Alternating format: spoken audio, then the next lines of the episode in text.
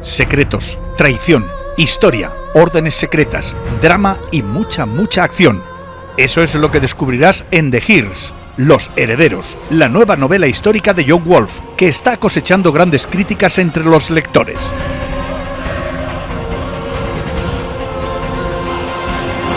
The Hears, Los Herederos, de John Wolf, ya a la venta en Amazon, FNAF y librerías asociadas. Más información en yggdrasileditorial.es. The Hears, Los Herederos, la nueva novela histórica de John Wolf. El 23 de junio podrás disfrutar de la nueva novela de Javier Sierra, El mensaje de Pandora, por Grupo Planeta. Escrita durante el confinamiento por el COVID-19, Sierra nos trae un nuevo viaje plagado de misterio y basado en importantes estudios científicos que dan lugar a un viaje por la historia de nuestra civilización a través de sus cambios más críticos y que nos recuerda las soluciones que la humanidad siempre encontró para superarlos. Recuerda el mensaje de Pandora de Javier Sierra en librerías y venta online a partir del 23 de junio.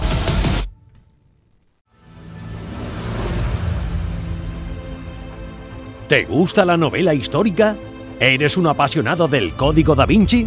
Entonces debes conocer Codex Magdala, la novela que está dando que hablar y que muchos comparan con la obra de Dan Brown, basada en documentos y lugares reales, demonios, la ley judía, Reims-les la Catedral de Jaén, los Caballeros Templarios y un obispo insepulto se dan la mano para crear Codex Magdala, escrita por John Wolf. Adéntrate en Codex Magdala y juzga después. Ya disponible en codexmagdala.es y en Amazon.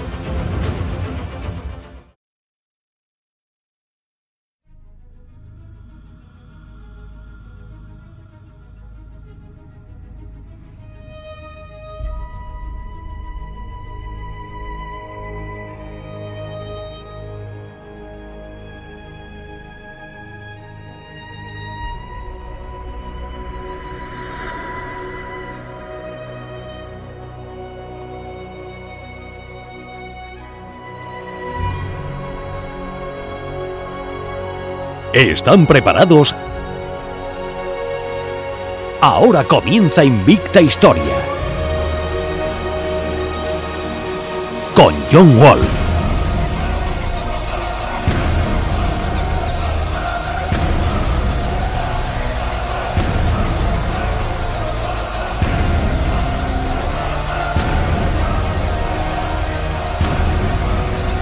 Visita invictahistoria.es.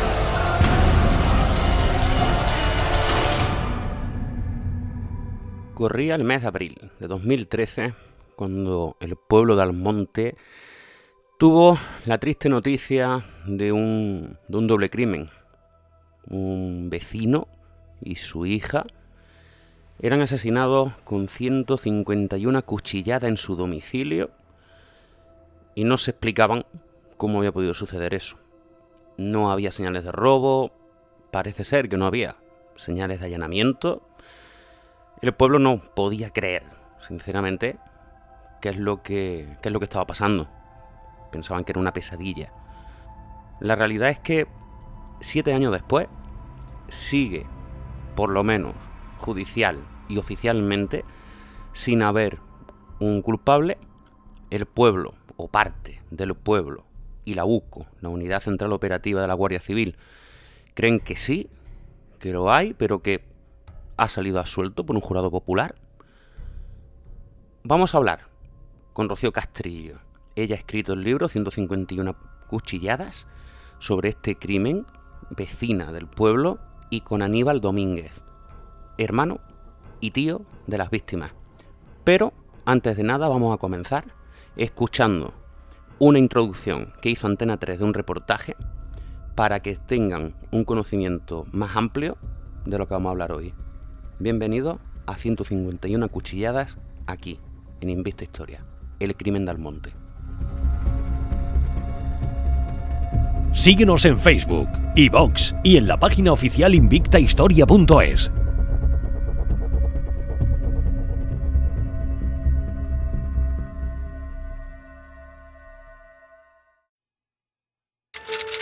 Dos víctimas y un asesino. Miguel Ángel Domínguez Espinosa, 39 años, el padre. María, 7 años, su hija. Francisco Javier Medina, imputado, 31 años. 27 de abril de 2013, minutos antes de las 10 de la noche. El agresor accede a la vivienda familiar de las víctimas. La casa tiene una puerta de acceso que da a la calle. Abre con la llave. La cerradura no ha sido forzada. Son imágenes en tres dimensiones superpuestas sobre imágenes reales, el escenario de los hechos, la escena del crimen. Blandiendo un cuchillo de grandes dimensiones, sube a oscuras las escaleras. Accede a la casa porque le conocían. Padre e hija nunca abrían a nadie si no era así. Miguel Ángel acaba de ducharse.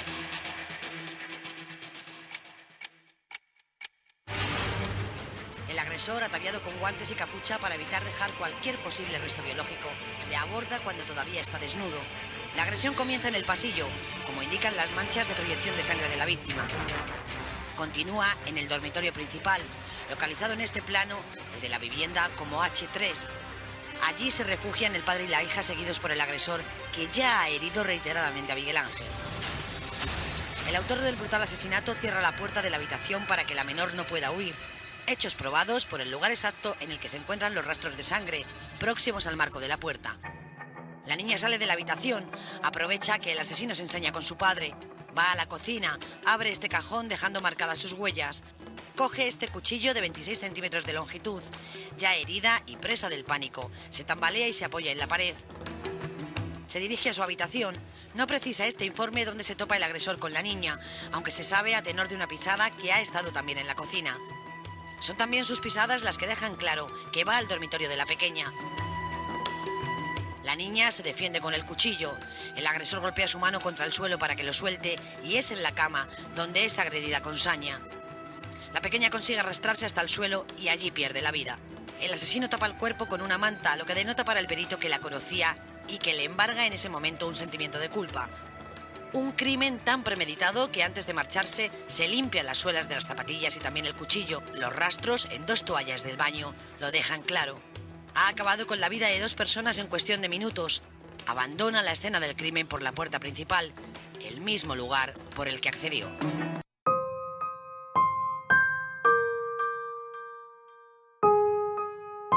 Visita invictahistoria.es.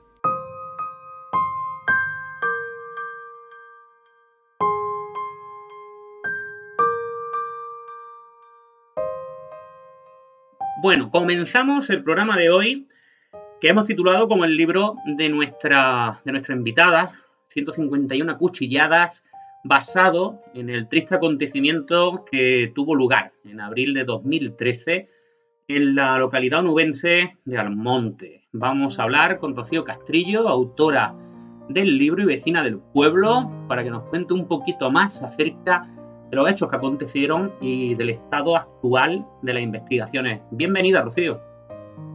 Hola, buenas tardes. Bueno, eh, para los oyentes, que creo que van a ser pocos los que no conozcan, por desgracia, este tema, ¿qué, qué resumen podemos hacer de lo que ocurrió aquel día en Almonte? Bueno, pues lo que ocurrió es que Miguel Ángel Domínguez, de 39 años, hombre con, muy conocido en Almonte, puesto que trabajaba en un gran supermercado de la localidad, eh, muy conocido y, con fama de, de buenazo, de buena persona. De hecho, la UCO no encontró ningún enemigo en más de 700 entrevistas ni nadie que le hablara mal de él. Pues este hombre se encontraba en su domicilio con su hija María de 8 años. Él se estaba concretamente duchándose para ir a cenar con la pequeña en el momento en que un individuo entra y les acecha 151 cuchilladas a sangre fría. La niña se llevó la peor parte, fueron, si no recuerdo mal, eh, 47 él y 104 la niña y 104 la niña. Wow. Y bueno, hay que tener lo que pasó. Hay que tener ni sangre, no sangre fría siquiera, es que ni sangre. Ni sangre. desde luego. Y... Para mí esto es obra de un psicópata, o sea, no, no tiene otra... Otra explicación. Claro. Y bueno... Hubo un ensañamiento brutal. Esto no lo digo yo, son palabras textuales del capitán de la UCO en el juicio. Hubo un ensañamiento brutal. Claro. ¿Y cómo comenzaron esas investigaciones? ¿Hacia quién se dirigieron precisamente, digamos, las sospechas? Bueno, eh, las sospechas desde el principio, eh, ten en cuenta que la investigación duró 14 meses bajo secreto de sumario y mientras en el pueblo las voces apuntaban pues sobre todo a inmigrantes y en concreto a la comunidad rumana, o sea, en el pueblo estaban convencidos de que uno de los nuestros no, o sea, nadie creía capaz a una persona de Almonte de cometer semejante crimen, pues la Guardia Civil, o sea, en la detención de quien fue acusado fue un mazazo de agua fría, porque la Guardia Civil detuvo a la pareja, o eh, bueno, entonces era pareja clandestina de la madre de la niña. Es decir, cuando esto sale a la luz, muchísima gente del pueblo, la mayoría del pueblo ni siquiera sabía que esta señora, la esposa de Miguel Ángel, tenía una relación extramatrimonial con este hombre. Eso lo sabrían pues eh, los círculos mm, más cercanos o más íntimos a ellos, los trabajadores del supermercado, todos trabajaban en el mismo supermercado todos los protagonistas de esta historia. O sea, me estás diciendo que cuando 14 meses después de esos crímenes, todavía, digamos, en Almonte nadie había reparado o, había tenido conocimiento de que tenían esa relación. ¿Y la tenían todavía en ese momento? Sí, claro, la tenían en ese momento. Claro, la seguían teniendo. Y nadie, bueno, yo no digo nadie, digo el pueblo en general, o sea, los íntimos de ellos sí lo sabían. Y de hecho eh, había, o sea, eh, la, a la Guardia Civil se le apuntó por parte mm, cuando empezaron a entrevistar eh, a los círculos íntimos de ellos, hubo más de una persona que les dijo mirar a este. Claro, hombre, es que 14 meses eh, teniendo una relación clandestina, mm, no sé el motivo, pero bueno. Bueno, la relación clandestina la llevaban desde hacía mucho tiempo, por lo menos tres años antes de que comenzaran los... O sea, la relación clandestina, bueno, empezó en el 2000, entre 2010 y 2011 ya había, ya tenían estos. Wow. Y una relación que Miguel Ángel conocía, ¿eh? Ah, la conocía. El marido, sí. El, el hombre asesinado la conocía, sí. Y entonces eh, lo que ocurrió fue que dos semanas antes de que se cometieran los crímenes, ella se decide eh, abandonar el domicilio que compartía con su marido y su hija y irse, no se fue con él, ¿eh? no se fue con este sujeto, se fue a una vivienda alquilada ella sola y bueno, hicieron un, acuerdo de que cada uno que se ocuparían ambos padres de la niña en función de sus turnos de trabajo. Entonces ella se fue a vivir a una casa que compartiría con la niña cuando a la niña le tocase estar con ella. Claro. ¿Y cómo se desarrollaron esas investigaciones? Eh, ¿Qué encontraron? pues en esas investigaciones se desarrollaron en, en, más absoluto de los secretos, en secretos de sumario, eh, se investigó, se investigaron todos los entornos de ellos, tanto personales como eh, profesionales, como el entorno escolar de la niña, eh, como los mm, círculos delincuenciales de Almonte, o sea, se investigó todo. Eh, según me, contaron los investigadores, ellos la sospecha siempre la tuvieron sobre este sujeto. Lo que pasa que tenían que eh, situarlo en la escena del crimen. Y en principio él decía que había estado trabajando, que él no se había movido del supermercado. Hasta que hubo una persona, un caballista mm, de Almonte, eh, marido de una empleada del mismo supermercado, que cuando la Guardia Civil lo entrevista les dice que él recordaba perfectamente haberse encontrado con este hombre eh, antes de que se hiciera de noche.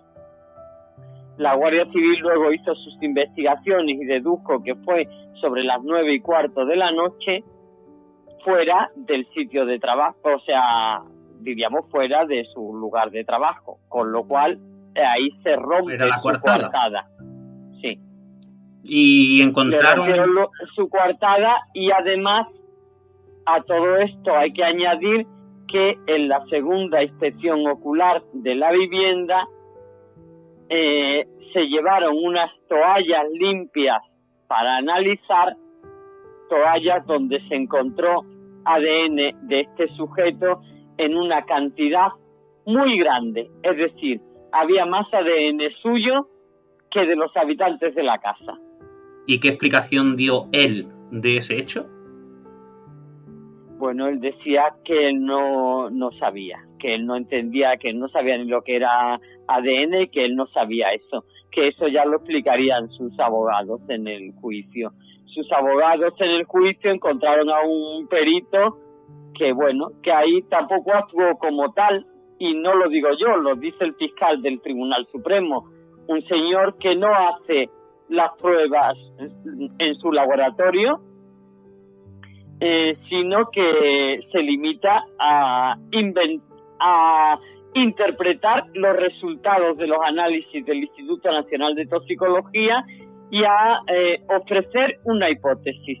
Tampoco califico yo esto de hipótesis, lo reconoció él mismo ante las insistentes preguntas de la magistrada presidente del tribunal. Claro. una hipótesis.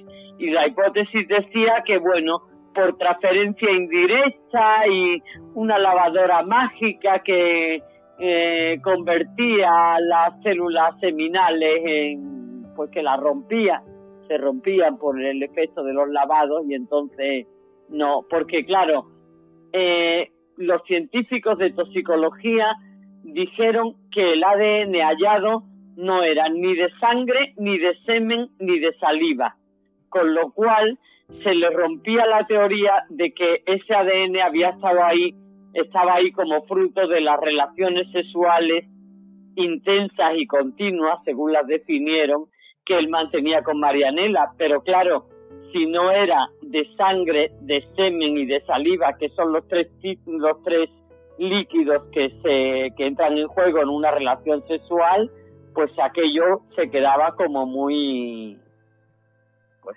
sí inconsistente. Inconsistente exactamente. Y entonces se inventaron que no que que por la por el movimiento de la lavadora la célula seminal se rompía eh, el ADN se disgregaba y se y ya no se sabía si era de semen o de qué era antes de pasar a la siguiente pregunta, tengo una duda. Eso fue una teoría, vamos, eso fue una hipótesis.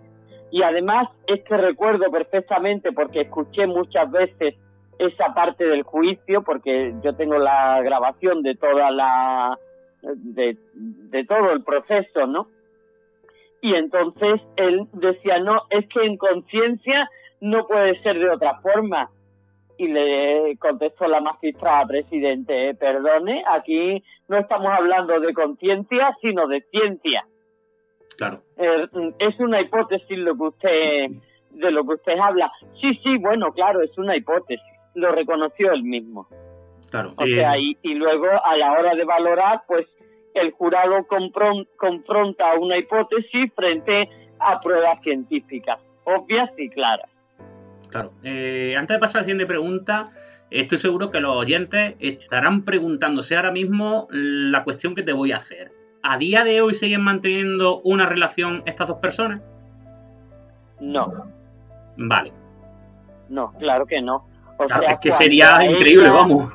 Cuando a ella le, le dicen que el hombre en el que se había llevado, junto al que se había llevado 14 meses llorando a su hija, era el asesino, bueno, ella no se lo podía creer, no se lo podía creer, pero ya su abogada le dijo, esta relación tiene que acabar, tú te lo vamos a intentar ponerte todas las pruebas para que termines creyéndolo, como al final pasó, pero eso fue un proceso, eso no fue de inmediato. Ten en cuenta que ella tampoco sabía ni lo que era el ADN, ni, ni que eso, ella decía que él estuvo allí toda la tarde mm, en el supermercado y que no, que él no podía ser. Pero Rocío, yo te quiero hacer una pregunta. Esto pasa en 2013, eh, no en 1970 o 1960, para que dos personas adultas no sepan lo que es el ADN, sinceramente. Es que como es la segunda vez que lo he escuchado, tanto de una parte como de también de ella, de que no saben lo que era el ADN, ya en cualquier serie de televisión tiene eso, vamos, o sea. No hace falta estudiar. Sí, pero vamos. Es la explicación que dan. que que, o sea, ella estaba absolutamente, a ver, también es normal que nadie se pueda creer que su pareja, la persona que, que te dice que te quiero y con quien tú estás y a quien tú quieres y por quien tú has dejado tu familia, es muy difícil asimilar que esa persona haya matado a, tu claro. a tu hija. Claro. A tu marido mm, mm, ya es difícil, pero bueno, a tu hija Claro. Y... Es mucho más difícil eh, asimilar. De hecho, si a mí no me falla la memoria, que creo que no, eh, es, la detención fue el 24 de junio de 2014 y a ella y ella no se convence hasta por lo menos octubre o noviembre. Wow. O sea que fue un proceso. ¿Y cómo era la relación de este hombre, tanto con la niña como con, digamos, la pareja o expareja oficial de Marianela? ¿La relación del acusado te refieres? Sí, claro. Eh, con la niña prácticamente inexistente, porque el padre no quería que su hija estuviera con este... ¿Con ese hombre? Con este sujeto, no. El padre no, no quería, no, al padre no le nunca le gustó él. Aparte de ser rival, es que no, no lo tragaba. Claro. Y, bueno, de hecho, eh, cuando la Guardia Civil entrevistó a la gente y tal, la única zona gris que había en la vida de este señor, del hombre asesinado, de Miguel Ángel, era eh, la relación extraconyugal de su, de su mujer, ¿no? Claro. Y en algún momento antes de que se hiciera, entre comillas, oficial, ¿no? La sospecha sobre este hombre, eh, la familia o alguien de Almonte eh, sospechó de o pensó que este hombre podría estar implicado en esa Hombre, la familia de Miguel Ángel desde el primer momento. Eso se cuenta en el libro. En el libro, bueno, en el libro de hecho que cualquiera que lo quiera lo puede conseguir en Amazon, en, tanto en versión digital como impresa. En impreso también está en, en, se puede pedir en librerías, en grandes superficies y tal, pero en Amazon está también la versión digital, que ya está lista. En el libro mm, no, o sea, empieza el, el día de los crímenes, pero va retrocediendo para contar la relación, o sea, retrocede hasta el principio para contar al lector cómo es la relación entre estas dos personas. Contada por, mm, mm, no solo por, por ella, sino por, por los amigos del círculo, ¿no? Yo he hecho más de 100 entrevistas con personas relacionadas directa o indirectamente con tanto con las víctimas como con sus familiares. Claro. ¿Y qué más pruebas, aparte del tema del ADN, eh, encontraron que enlazara el asesinato con este sospechoso? Bueno, esa era la prueba reina, diríamos, ¿no? Lo que llamaban la prueba reina. Pero aparte había una serie de indicios incriminatorios eh, que apuntaban hacia él. Eh, uno de ellos fue que la puerta no estaba forzada, o sea, todo indica a que se abrió con llaves, incluso uno de los peritos dijo que se había abierto con una llave usada, no con una copia nueva. Eh, también que había una, en un interruptor de la luz se encontró una, la huella de un guante ensangrentado, ¿no? Y esa, esa huella coincidía con los puntos de agarre que tienen los guantes que usan los empleados del supermercado en cuestión donde trabajaban todos. Ese era otro indicio que apuntaba a él y también el perro. Un perro, eh, un perro de estos especializados que olió en el coche de, de él, eh, olió la sangre de las víctimas. Lo que pasa que ahí en el juicio no se pudo decir claramente que era sangre de las víctimas. A ver, el adiestrador explica que ellos primero llevaron al perro a la casa, ¿vale? Donde se habían cometido los crímenes. Primero lo llevan para que se impregne de ese olor.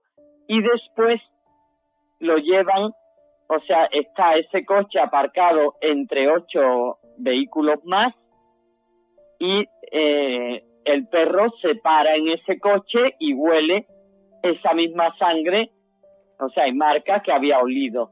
¿Qué ocurre? Que cuando desmontan esas piezas que había olido el perro para analizarlas, no aparece la sangre, no aparece ninguna mancha de sangre, porque, bueno, ya se podía haber limpiado, pasó mucho tiempo. Pero el perro la huele y el adiestrador dice, eh, obviamente le hemos llevado antes al piso para decirle que identificara ese olor. Y él ha identificado ese olor en el coche del sujeto que fue acusado. Ese es otro de los indicios. Y, y aparte de que el propio carácter pasional del crimen fue calificado por los forenses como un crimen pasional y por los investigadores a preguntas del fiscal y, y de los abogados de la acusación qué tipo de ante qué tipo de crimen estamos, la respuesta fue pasional sin duda. Claro. Y bueno, una vez que, que la UCO, digamos, hace pública sus investigaciones, detienen a este hombre, sobra decir... Prisión, a prisión incondicional y sin fianza. Sí, claro, eh, lo que te iba a preguntar es, me imagino la reacción de este hombre, pero eh, tú sabes que hay veces que, no sé, que por los gestos de la persona se atisba si realmente, pues, mm, digamos... Él, lo negó siempre. No se, lo negó desde el principio. y no se notaba sangre fría ni nada así, ¿no? Bueno, mm, frialdad eh, más frío que un témpano. En el en el juicio sí se notaba una persona muy fría, desde luego. Claro. ¿Y cómo se desarrolló el juicio? ¿Cómo se desarrolló el juicio? Pues eh, yo creo que fue muy, ahí hubo mucho circo, mucho circo, mucha gente que, que mintió. Y, y bueno, eh, a uno se le pudieron, mm, diríamos, poner en descubierto las mentiras, a otros no. Pero, por ejemplo, la, la exnovia del sujeto que dice que lo vio allí en el momento en que se estaba cometiendo el crimen, pues mire, eh, a la Guardia Civil no le dijo eso. Claro. ¿Sabes? Lo que pasa que, bueno, por la eh, ley del jurado, la contradicción solo se puede señalar y solo existe entre lo declarado en juzgado de instrucción y lo declarado en sala. No se cuenta, o sea, diríamos en lo que es el rollo que va al juicio, que se le llama así, el rollo, que es toda la causa que se va a examinar en el juicio, ahí no entran las investigaciones de la Guardia Civil, sino lo que entra son las investigaciones sí, del juzgado de instrucción, pero no el previo de la investigación de la Guardia Civil.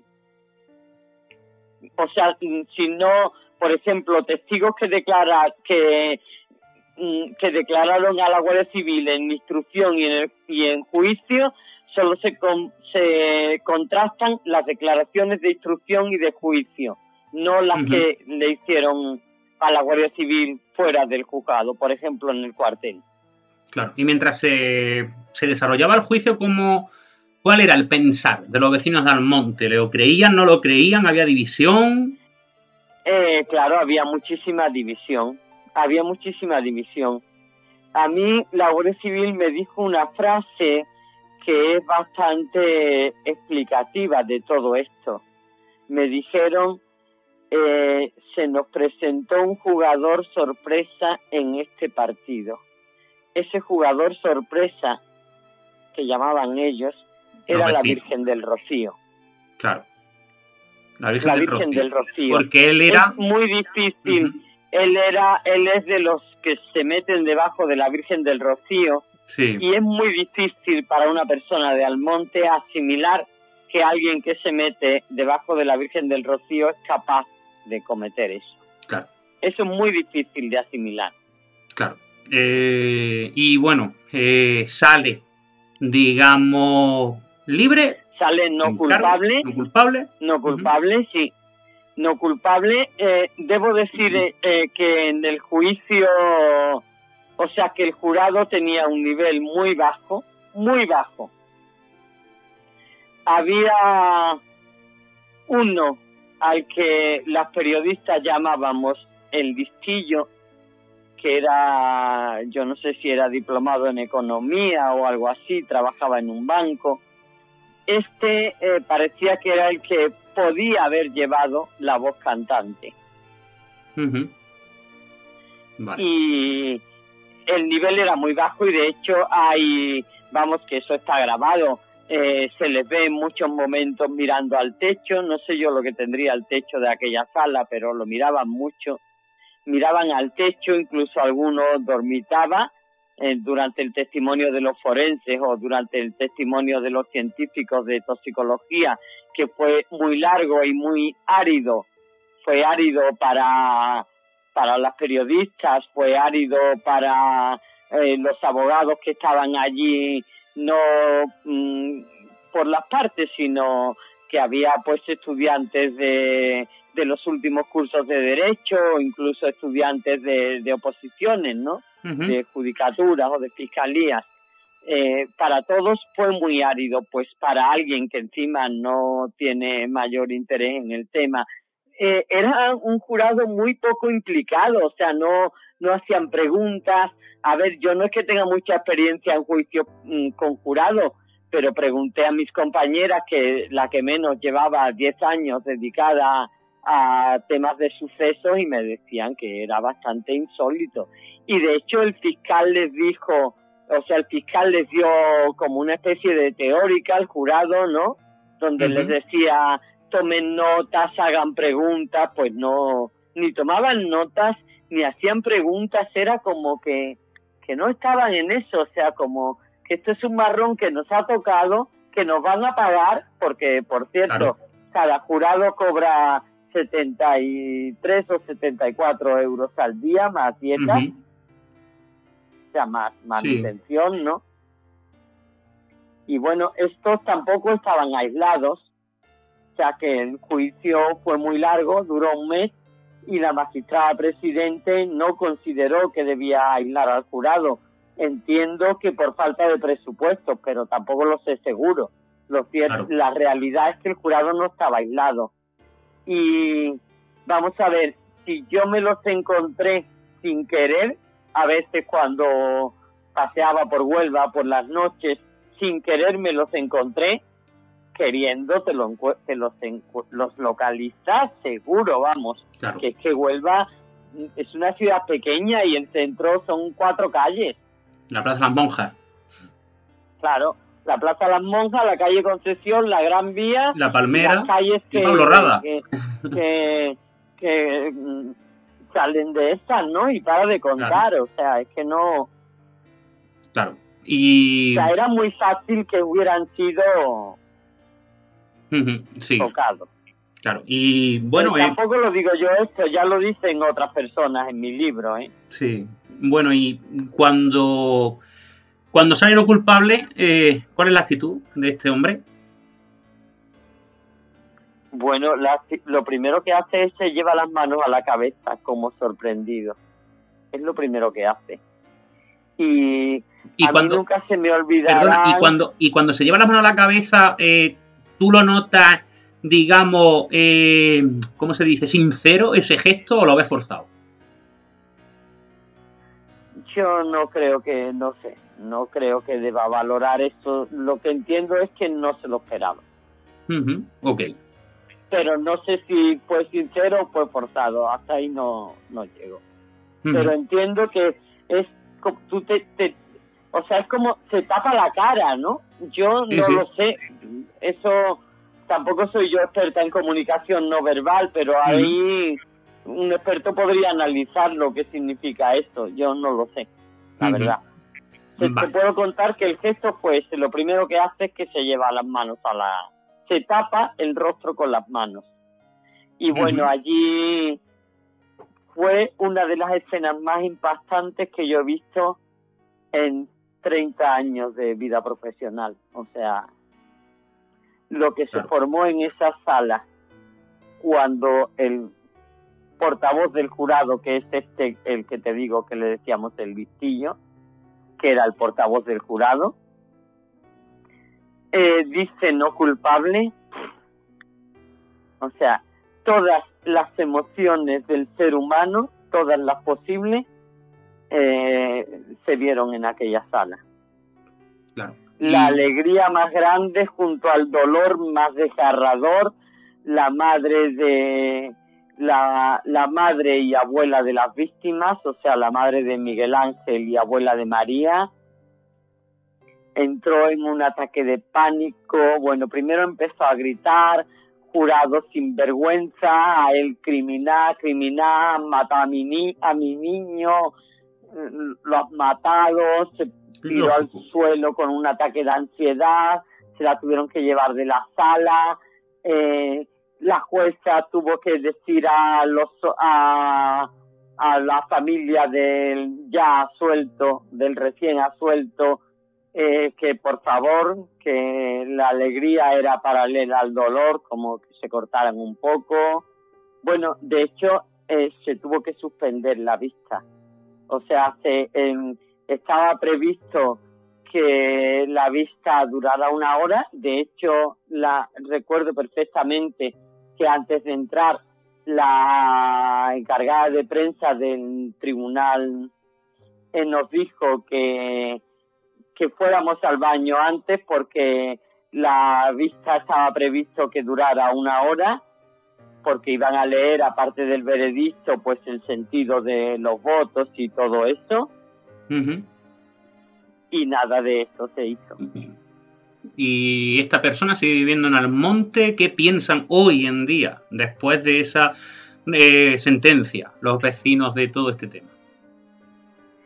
A ver, eh, hay mucha gente que piensa, muchísima gente, que piensa que él es el, el autor de los hechos.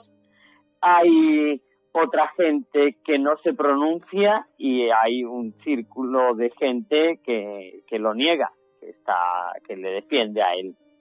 Yo le dije a un mando de la Guardia Civil de Almonte eh, le sugerí, le dije, es 80-20. O sea, yo entendía 80 eh, a favor de, de la familia de las víctimas, en apoyo a las víctimas y convencidos de que él era el autor y 20 que lo defendía.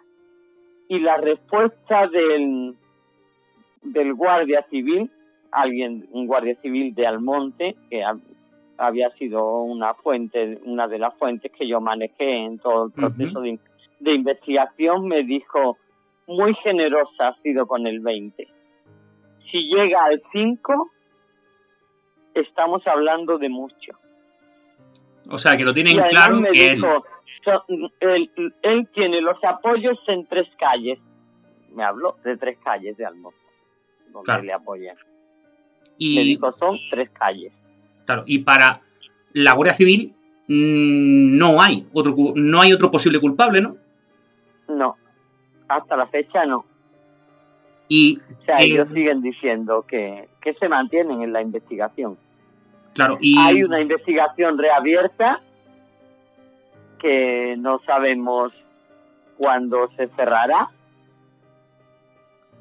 pero bueno, por lo que por lo poco que han dejado caer, ellos se, se mantienen en, en las mismas que los anteriores investigadores, porque cambió el equipo, es otro equipo distinto.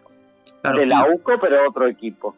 Claro, y, y, aunque hubiera nuevas pruebas, ya no se le puede volver a juzgar por el mismo delito, ¿no? ¿O me equivoco? Yo, en, a ver, yo no soy abogado, pero por lo que he preguntado, es muy difícil. O sea, tendría que haber que salir una prueba nueva de algún sitio donde antes no se hubiera investigado y se podría pedir un recurso especial de revisión ante el Tribunal Supremo, pero es muy difícil. Yo creo que eso es prácticamente imposible. Claro. Y además es que también es muy difícil encontrar nuevas pruebas. han pasado siete años. Han pasado siete años. Y otra cosa, más ADN del que había en esas toallas, más cantidad, es que no puede haber más cantidad. Es muy difícil. Claro. Pues... no valió esa prueba, que no le valió al jurado, que luego hablan, sí, que eh, ha habido eh, o sea, el Tribunal Superior de Justicia de Andalucía y el Tribunal Supremo han confirmado la absolución. Pero ojo, cuidado, en ningún momento de esas dos sentencias, que yo me las, he leído las dos varias veces, se escribe la palabra inocente. Lo que se argumenta son dos cosas. Primera cuestión, que solo el tribunal que ha visto la prueba le corresponde juzgar, en este caso el tribunal del jurado. A los tribunales superiores no les corresponde entrar en el fondo de la cuestión, porque ellos no han visto la prueba. Esto lo argumentan tanto el Tribunal Superior de Andalucía, de Justicia de Andalucía, como el Tribunal Supremo. Y el segundo argumento es que al jurado se le crea una duda y ante la duda triunfa el principio básico del derecho fundamental a la, presunción de inocencia, que es indubio pro reo, es decir, ante la duda la razón para el reo. Claro.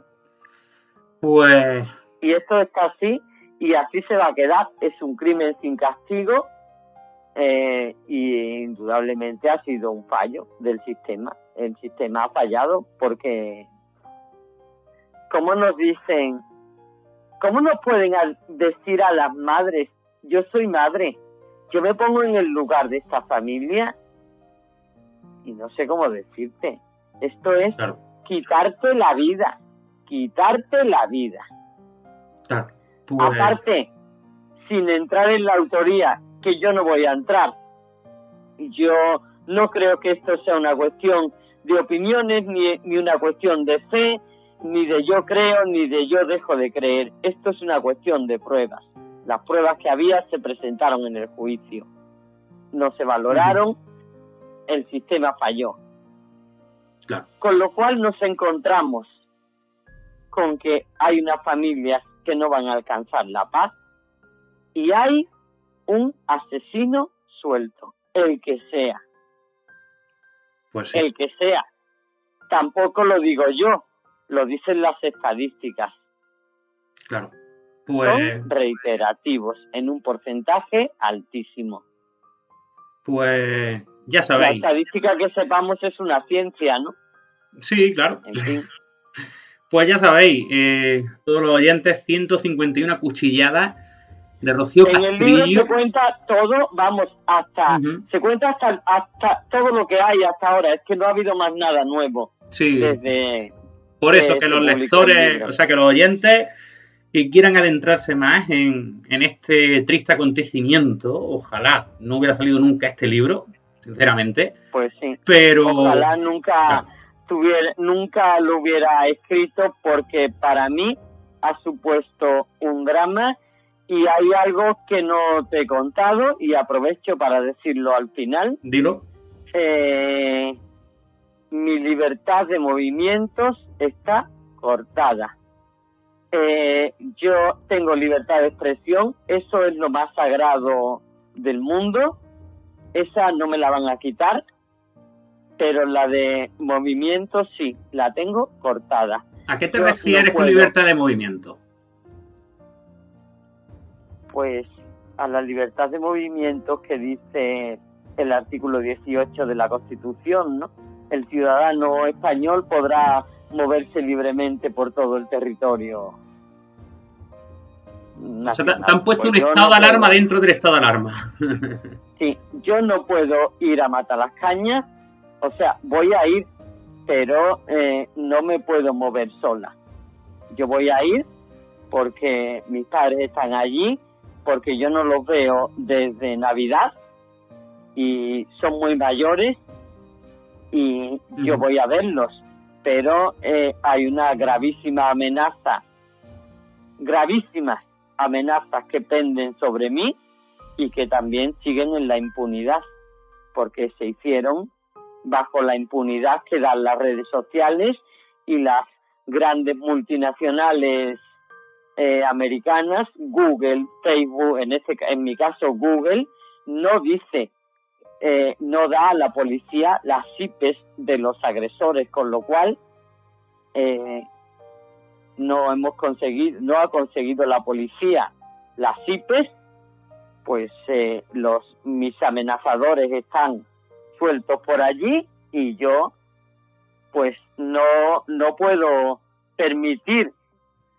que cumplan la amenaza o sea cuando te veamos sola en Matalascaña pues mira es que no me vais a ver sola porque yo no puedo andar sola Claro. entonces tendré que recurrir a amigos a familia para irme a dar un triste baño a la playa porque no puedo ha- hacerlo sola.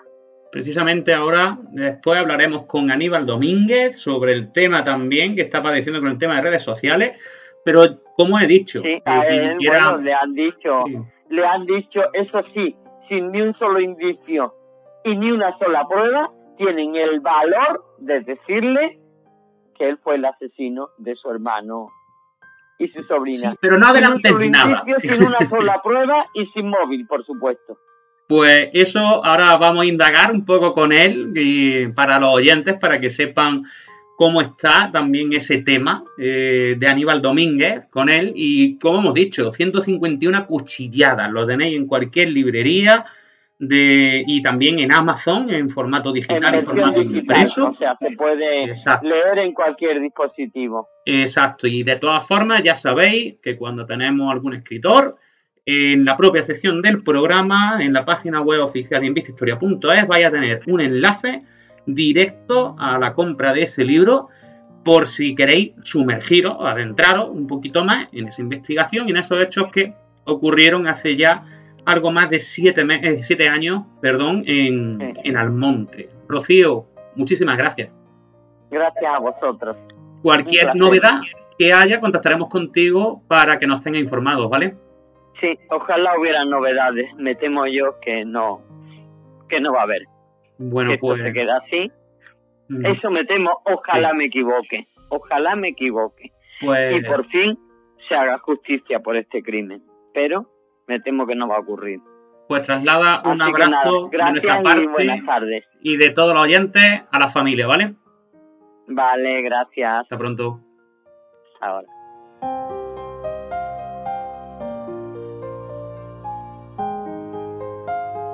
Visita invictahistoria.es.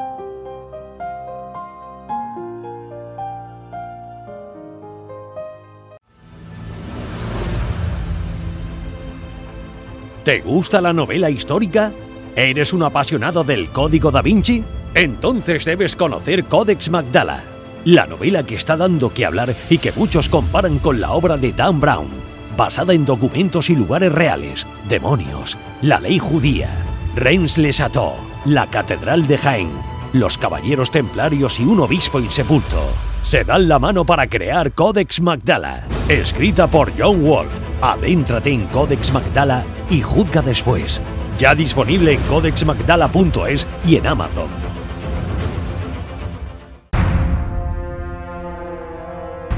Secretos, traición, historia, órdenes secretas, drama y mucha, mucha acción. Eso es lo que descubrirás en The Heirs, Los Herederos, la nueva novela histórica de John Wolfe, que está cosechando grandes críticas entre los lectores.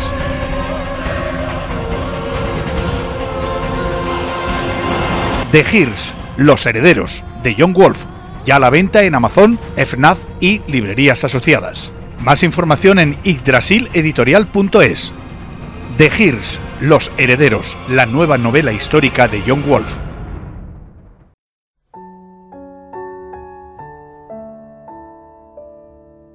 Visita invictahistoria.es.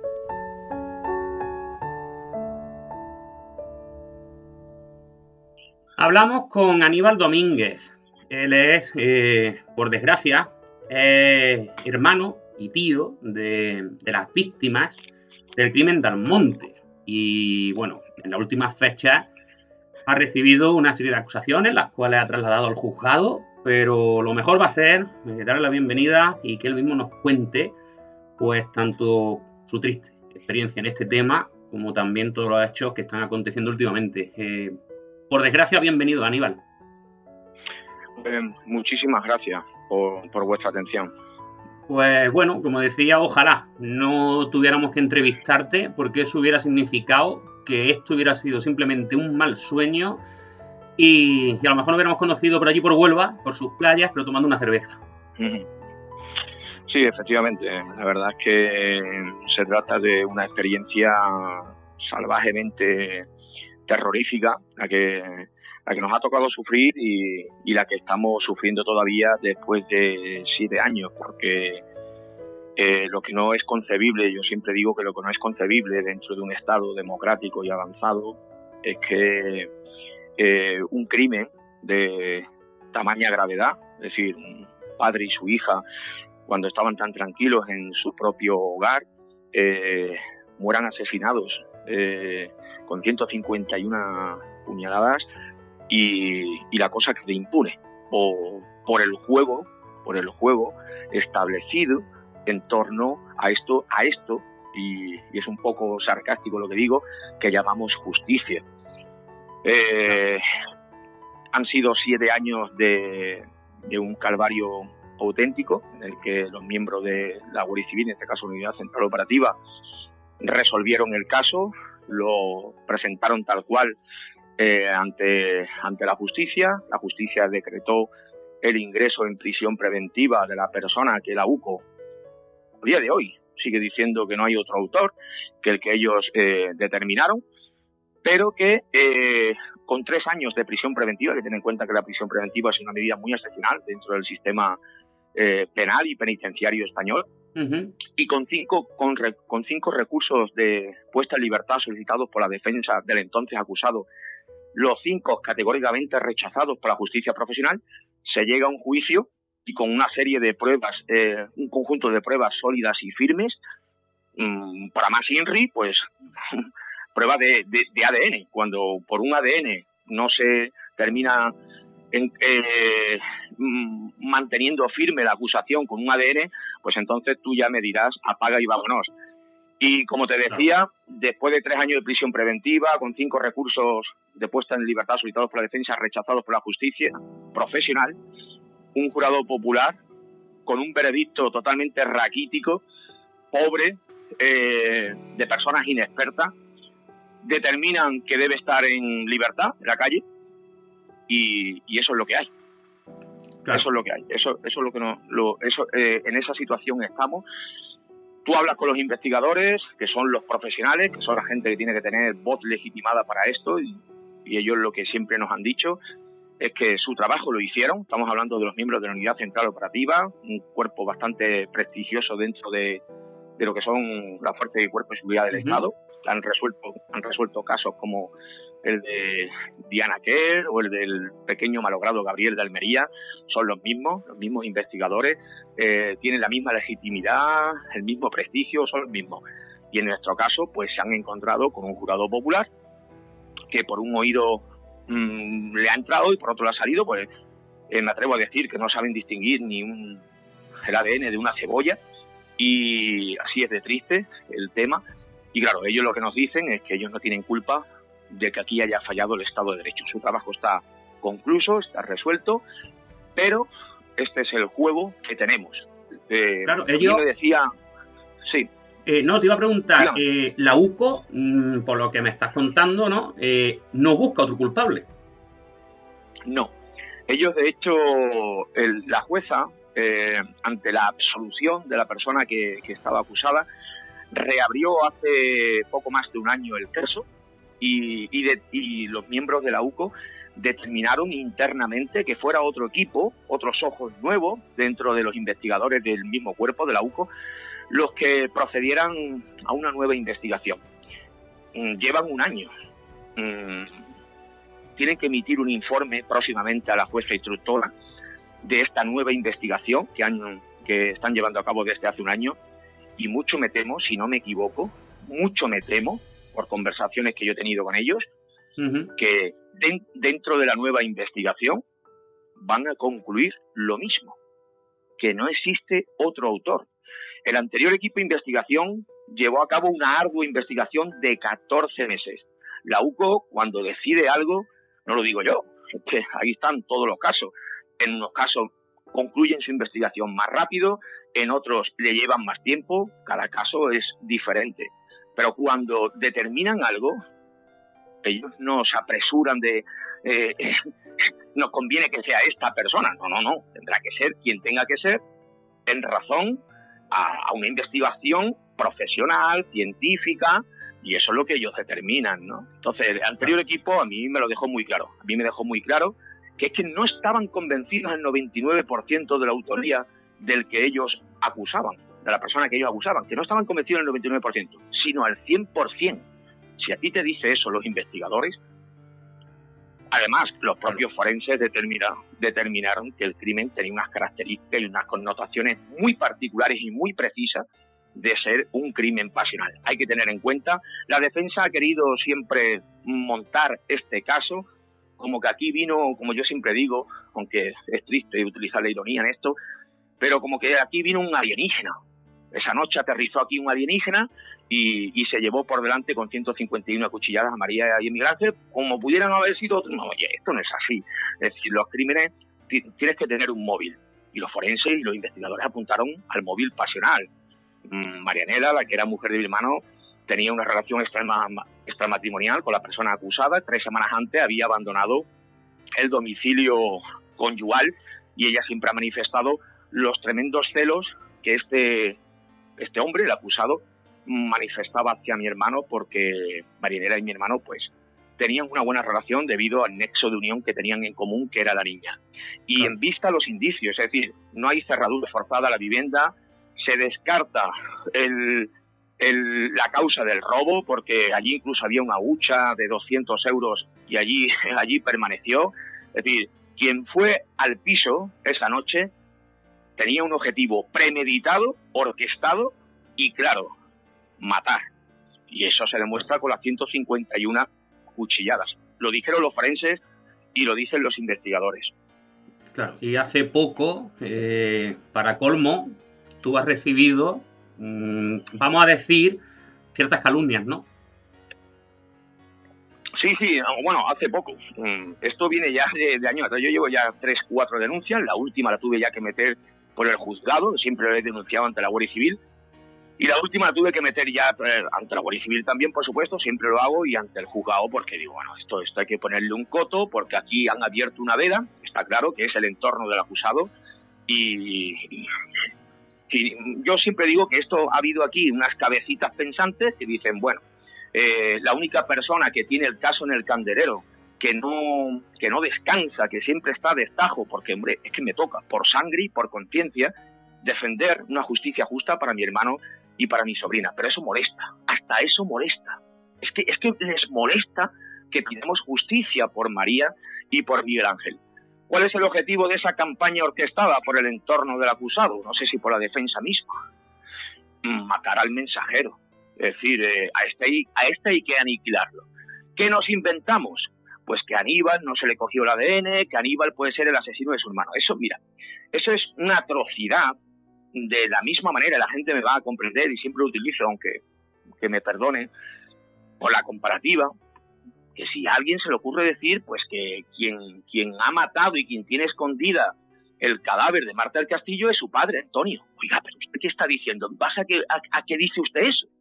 ¿Cuál es el indicio? ¿Cuál es lo que le empuja a usted a decir eso? Pues eso es lo que está ocurriendo con mi persona. Es una campaña orquestada que cabecitas pensantes lo sueltan y pollo sin cabeza la ejecutan como este individuo que he tenido que llevar a lo juzgado y que ayer fue a desgarar, presuponiendo que yo soy el autor de las muertes, del asesinato de mi hermano y mi sobrina y que incluso yo no quería a mi hermano. Pero oiga, eso es lo mismo que si yo me invento mañana que el presidente de la audiencia provincial de Jaén se dedica al narcotráfico. Oiga, pero usted, ¿por qué dice eso? No, porque dado la gana. Oiga, pero ¿cómo? Esto no puede ser. Entonces yo lo, que es lo que vengo reclamando los últimos días, que a mí se me ha cogido el ADN, perdona. Aníbal es la primera persona que se le coge el ADN junto con su padre, los padres de Marianela, Marianela, el entorno más inmediato, siempre, pero no en este caso, en todos los casos, el entorno más inmediato es estrujado y peinado al milímetro por los investigadores. Pero esto, esto lo sabe cualquiera. ¿Y bajo qué indicio usted? Claro, porque es una campaña orquestada porque Aníbal, Aníbal le toca la fibra sensible al personal porque es que el personal no quiere ni que Aníbal pida justicia. Esto es tremendo. Esto es tremendo. Parece que estamos en épocas remotas en las que se producían asesinatos y encima de todo tenías que callar. Encima de todo tenías que callar. Y esto, esto pues ha llegado ya a una situación en la que digo, bueno, pues ya no dejo pasar ni una más lo presenté en el juzgado eh, de una persona que en su propia cuenta de Facebook mm, hizo esa acusación. Lo curioso es que son personas al final cobardes, la ignorancia es atrevida. Desde casa escribo en mi muro de Facebook, mm, como si esto no lo fuera a leer nadie, pues mm, hubo testigos que la pillaron con el carrito del helado y se hizo captura, ha reconocido que la cuenta es suya, pero claro, bajo, bajo la directriz de su abogado, este es el juego de la justicia, tengo derecho a mentir como acusada y digo que yo no he sido, yo no he sido quien ha hecho el comentario. Y este, esto es lo que vengo siempre reclamando, este es el juego de la justicia, en cierto sentido la justicia no existe porque es que a cada un acusado se le permite mentir, ¿no? Y vamos, es descarado que ha sido esta señora, lo que yo espero que el juez actúe en consecuencia y que se utilice, que la justicia siempre utilice la misma vara de medir, para todas las personas. Esto lo digo yo contra el presidente del gobierno o el vicepresidente del gobierno en mi Facebook y no tardo dos horas en que se presente la Guardia Civil en mi casa. Seguro. y, Más y en persona, a lo mejor. También, exactamente. pero seguro, seguro.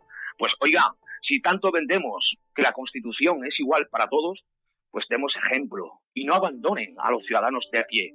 Porque yo soy un ciudadano normal y de pie y de a pie no significa que tenga que aguantar lo que mm, mequetrefes y, y gente de esta calaña se le antoje decir un día porque le sale de su estómago. Y ahora si yo lo digo contra el presidente del gobierno, vicepresidente del gobierno o con quien sea, a, los, a las dos horas tengo yo la Guardia Civil en mi casa. Eso no es justo. Y todos somos iguales, o debemos ser todos iguales. Claro, yo iba a preguntarte precisamente por el tema de que, bueno, me imaginaba que a la familia con todo lo que lleváis vivido y lo que seguís viviendo, os costaría creer en la justicia. Pero entonces, como ya has contestado a eso tú solo, te voy a preguntar cómo es el ambiente en Almonte con respecto a este caso. El ambiente ha sido infernal, pero infernal porque, eh, yo siempre he dicho que ante un caso de estas características lo mejor es la prudencia. ¿Y qué significa la prudencia? Pues la prudencia significa que si yo no tengo conocimiento de algo, no me posiciono. Es que es así, es que es así. ¿Yo cómo me voy a atrever a decirle a un arquitecto cómo construir un edificio? Si en mi vida he visto lo que es un mínimo estudio de arquitectura, yo no me puedo atrever a, decir eso. Pues aquí, pues el personal, en, en, los pueblos existe lo que son las prolongaciones familiares y tal. Mm, no se quiere reconocer ante lo que determina la UCO no se quiere reconocer pues que mi primo, mi hermano, mi vecino sea acusado de tamaña atrocidad. Y aquí la gente, hay gente, una parte importante del pueblo que siempre nos ha manifestado su apoyo porque no hay que perder de vista una cosa. Los familiares de las personas asesinadas, las primeras víctimas son María y Miguel Ángel, que son los que ya no están aquí. Y las segundas víctimas son las familias.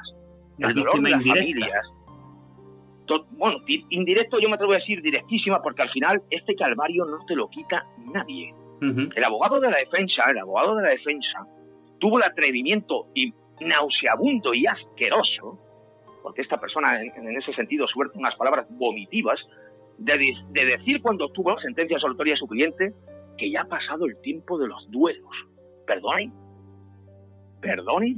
Eso lo está diciendo usted de verdad. El tiempo de los duelos para una familia en este sentido jamás pasa. ¿Cómo va a pasar el tiempo de los duelos de unas familias que han recibido nada más y nada menos sus familiares 151 puñaladas tendidos en el suelo y que, y que no tienen justicia? Usted se lo tiene que hacer mirar. En Almonte hay gente que no ha querido reconocer el resultado de la UCO. Hay gente de ese entorno del acusado que ha aplaudido a la UCO la resolución del caso de Gabriel y de Diana Kerr y critican a la UCO la resolución de este caso. Y eso es lo que hemos vivido. Una porción del pueblo, a otra, a otra gran parte, y me atrevo a decir mayoría, que muchas de esas personas eh, que nos muestran eh, el apoyo, pues lo hacen de forma privada, porque no se quiere enseñar, porque a veces es tremendo esto. Eh, a la pregunta que me hacía en Almonte, en Almonte existe un movimiento espontáneo ciudadano llamado Corazones Verdes de apoyo a las familias. Si tú vas por el pueblo con una chapa de corazón verde, doble, doble corazón verde, que simboliza a mi hermano sosteniendo a su hija, si tú vas con una chapa, un corazón verde, una camiseta de corazón verde, eres mal visto. ¿Por qué? Porque, porque, porque lo interpretan como que estás acusando a la persona que fue acusada. ¿Cómo? Estoy pidiendo justicia por María Miguel Ángel, que el asesinato de María Miguel Ángel ahora mismo está impune, que es que no se le ha hecho justicia el Ayuntamiento de Almonte, el Ayuntamiento de Almonte, el actual, el actual Ayuntamiento de Almonte ha puesto ante la petición de los vecinos y de la familia una pancarta pidiendo justicia por María Miguel Ángel. El anterior Ayuntamiento de Almonte, en el que participaba como concejal del equipo de gobierno un primo hermano del acusado, nos defenestró como unos apestados. Ni pusieron pancarta, ni nada de nada de nada. Entonces tú dices, pero, bueno, pero, vamos a ver, ¿qué pasa aquí? Pues es lo que pasa. Hay una porción del pueblo, pues que no quiere reconocer lo evidente, lo que ha determinado la UCO, y se señala a aquel que simplemente porte un símbolo de corazón verde, que ese símbolo significa justicia por María y Miguel Ángel. Nada más y nada menos. Claro. Y en esa situación estamos. Pues Aníbal, te agradecemos de verdad que haya estado aquí. A ver si dentro de poquito podemos hablar mucho más a fondo de este tema. Y bueno, desde aquí lo que podamos ayudaros, sabéis que nos tenéis y os mandamos mucha fuerza, aunque sabemos que eso eh, a veces sirve de poco y que ojalá que podáis hacer justicia por, por, eso, por ellos dos pues eh, te lo agradezco enormemente y ojalá, ojalá se pueda hacer justicia porque siempre vive lo mismo. Nosotros somos la familia somos los primeros afectados, eso por supuesto, el golpe mortal lo recibimos nosotros, pero ojo, ojo.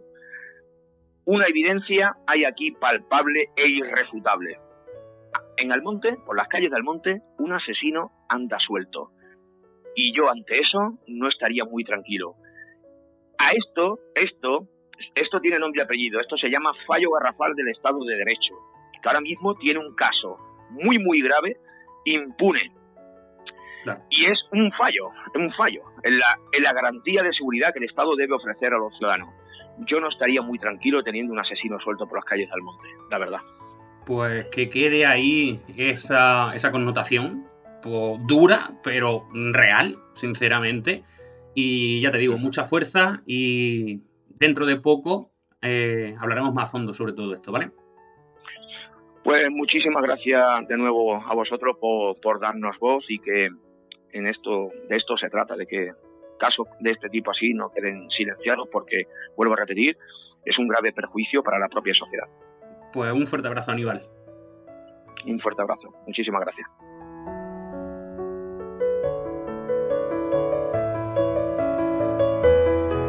Los jurados, por mayoría, encontramos al acusado no culpable del hecho delictivo 1.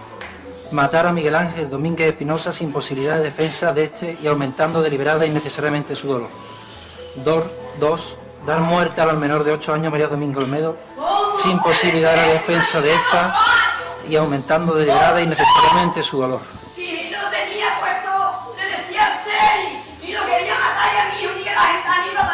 Ya está, ya está. Aníbal, Aníbal, que lleven a su madre fuera, por favor. Síguenos en Facebook, iVox y en la página oficial invictahistoria.es.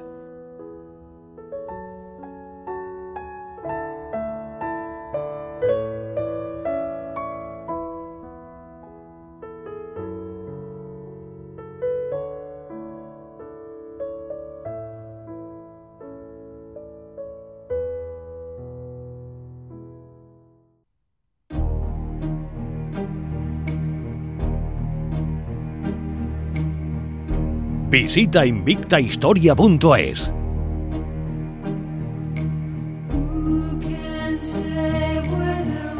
Bueno, pues hasta aquí ha llegado el programa de hoy. 151 cuchilladas sobre el crimen de Almonte. Nosotros no somos jueces, no somos fiscales, no somos abogados, tampoco vecinos, para saber o vislumbrar, o al menos tener una idea de qué fue lo que realmente pasó. Pero, como dicen los invitados de hoy, es al menos curioso, ¿no? Que si hay tantas pruebas en torno a una persona, incluso pruebas de ADN, pues que salga, digamos, no culpable. Pero, por desgracia, o por suerte, porque si al final la justicia lleva razón, que no lo sabemos, es como ellos dicen, pues habrá que aplaudir a la justicia y si un día se demuestra que no, pues como se suele hacer, pues habrá que crucificarla. Pero como decimos, pues no, somos nosotros jueces, ni abogados ni fiscales para dar un punto de vista sobre este tema. Nos basamos simple y llanamente en los testimonios de, las personas que han participado en este programa, eh, que han sido víctimas directas y testigos directos de todo esto. Hemos intentado contactar con la otra parte, pero no hemos, no hemos tenido suerte en cuanto a que participaran en el programa, por lo tanto, esto es lo único que podemos emitir. Nos vemos en unos días, o mejor dicho, nos escuchamos en unos días con Laura Falcó. Vamos a hablar de la maldición de la lanza sagrada y de otras muchas cosas. Hasta pronto y gracias por estar un día más en Vista Historia.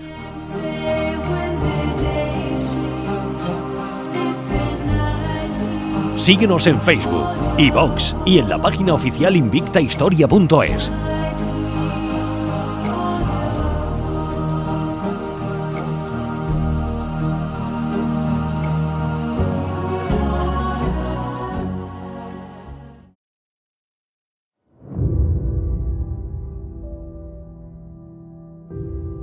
Cuentan las leyendas que una pequeña barca a la deriva sin remo ni timón alguno, llegó a las costas francesas allá por el año 42 después de Cristo.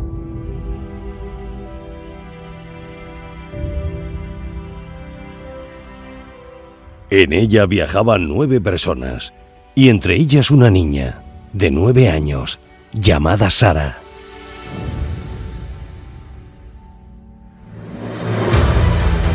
Una niña que daría lugar a una dinastía. Una niña que sería nombrada santa. Una niña que llevaba en su interior uno de los mayores legados de la historia. El mismo legado que condenó a los cátaros mil años después, lanzándose gustosos y felices a la hoguera de la Inquisición. Tras observar una fogata en la montaña, indicándoles que su legado estaba a salvo.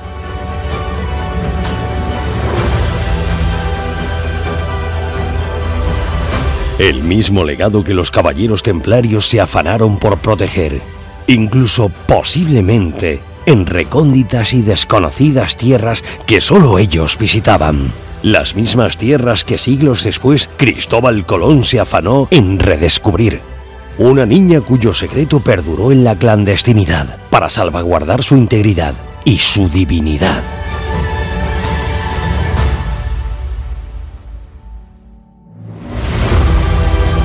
El mismo secreto que 1800 años después un cura rural se encarga de desenterrar y sacar a la luz un misterio que durante siglos se creía indescifrable.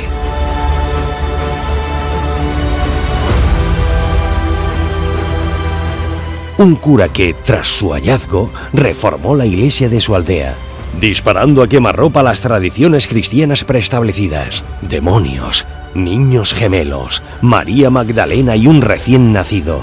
Un traslado en la noche, un obispo insepulto y documentos que demuestran junto a la ley judía que quizás la historia de esa niña no es solo una leyenda, sino la propia historia.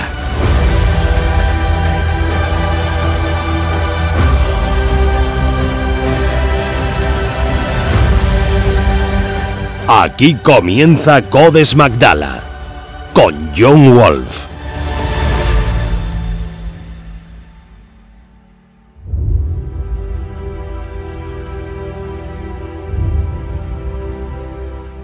Yeshua ha dicho que quien busca no deje de buscar hasta que encuentre, y cuando encuentre se turbará, y cuando haya sido turbado se maravillará, y reinará sobre la totalidad y hallará el reposo.